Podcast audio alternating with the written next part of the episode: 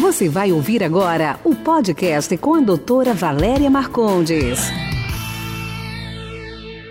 Para você que tem manchas, vasos, tem ruguinhas e fez laser ou peelings, como que você vai tratar essa pele pós-laser ou pós-peeling? Que sabonete você tem que usar? Quantas vezes você tem que lavar o rosto? Como lavar esse rosto, né? O que fazer para não arder? Os, pode tomar sol? Não pode tomar sol? Então, tudo isso a gente vai falar nesse nosso bate-papo sobre pós-cuidados pós-lasers. Ouve a gente. Um beijo.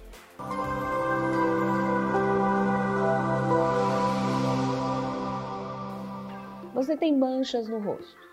Você tem o rosto vermelho. Você tem rugas, tem envelhecimento. Qualquer desses problemas, você resolveu fazer um laser, fazer um peeling. Que que, como que você trata esse rosto pós-laser? Com que cuidados você tem que ter para você manter aquele tratamento e não prejudicar, não, não esfoliar, não machucar, né? Como que você vai se sentir bem no pós-laser? É isso que nós vamos falar hoje, sobre cuidados no rosto pós-laser. Como que a gente hidrata, Mabi, o rosto pós-laser? Bom, quando a gente faz algum procedimento que machuca a epiderme, que machuca a pele, é importante sempre utilizar medicamentos calmantes e regeneradores cutâneos, que devolvam aquela hidratação e que ajudem a recuperação dessa pele. Então é importante no pós-procedimento sempre suspender os cremes que utiliza e utilizar por pelo menos três dias, dependendo né, do tipo de laser que a gente fez. Existem alguns que não precisam de tamanha pausa, mas o importante é evitar cremes que façam é, scrub, é, ácidos, né, alguns tipos de vitaminas maquiagem. também, maquiagem, porque pode te arder e pode favorecer uma inflamação e com isso uma pigmentação. Então, uma piora às vezes de manchas pré-existentes. Então, o importante é lavar com sabonetes calmantes, é, utilizar é, terapia regeneradora cutânea, né? Então, vamos supor, é, alguns produtos que existem no mercado que aumentam o processo de hidratação da pele. Além disso, utilizar protetores solares sem química, protetores apenas físicos que não vão arder. É, isso é muito importante, porque às vezes as pessoas usam pó, né? Estão acostumadas com aquele protetor em pó. O pós-laser, o pós-peeling, você não deve usar pó. Você pode usar protetores solares não químicos, 100% físicos. Eles são de barreiras. Eles podem até ter cor, mas vamos supor, você fez um laser mais uh, agressivo e aí o seu rosto está um pouco uh, exudando. O que quer dizer isso? Ele está um pouco úmido. Se você usar pó, vai fazer uma crosta ali. Né? Então a limpeza é importante, como a Mab falou, sabonetes líquidos, uh, usar uh, uma toalha úmida. Você até pode fazer compressas de camomila em casa gelada e fazer compressas de camomila com chá de camomila gelados e o protetor solar, por quê? Porque lá em você fez uma inflamação. E se você tomar sol, aquela inflamação vai escurecer, vai pigmentar, né? Então você tem que usar protetor solar não químico, físico, de barreira para evitar essa inflamação. Sim, além disso, evitar também exposição à luz visível, né, sem proteção, evitar exposição solar, sempre utilizar chapéus, nunca fazer um procedimento desse se tiver uma programação de viagem, se for à praia, é sempre importante se programar para isso. É, vamos supor, você tem uma festa daqui uma semana, é melhor você fazer o peeling antes. Ah, eu vou viajar para Ibiza, é melhor fazer o peeling, não fazer agora, não fazer o laser depois, né? Quando você voltar.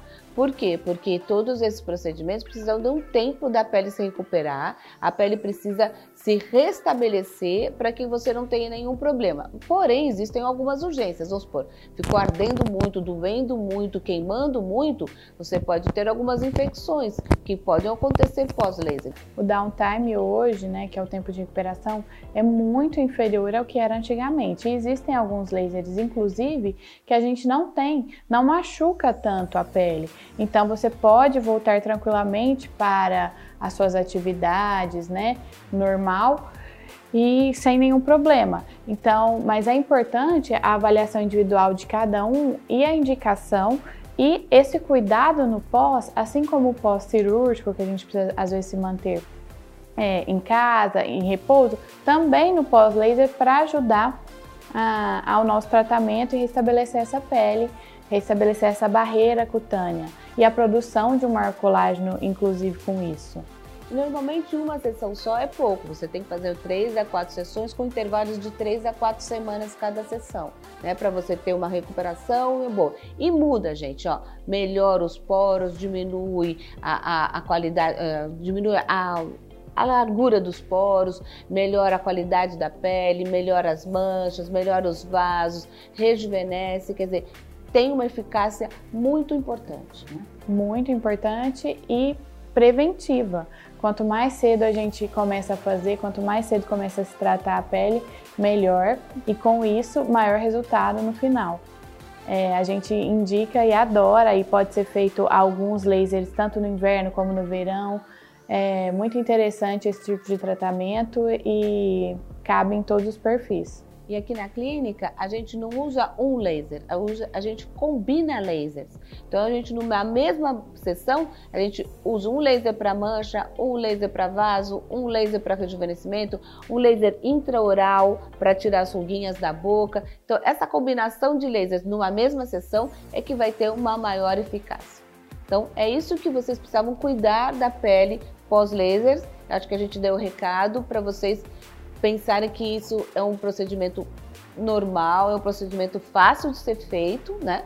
E que com uma, agora no inverno é ótimo para fazer antes do verão. Né? Sim, são apenas algumas diquinhas que podem te ajudar a cuidar da sua pele, a, a preparar a sua pele para o procedimento e também no pós. Esse foi nosso podcast de hoje. Espero que você tenha gostado. Quer participar? Envie sua pergunta em áudio para o WhatsApp 11 99459 3134. Sua pergunta será respondida no próximo podcast. Esse podcast foi gravado por Ética Marketing Médico. www.eticacomh.com.br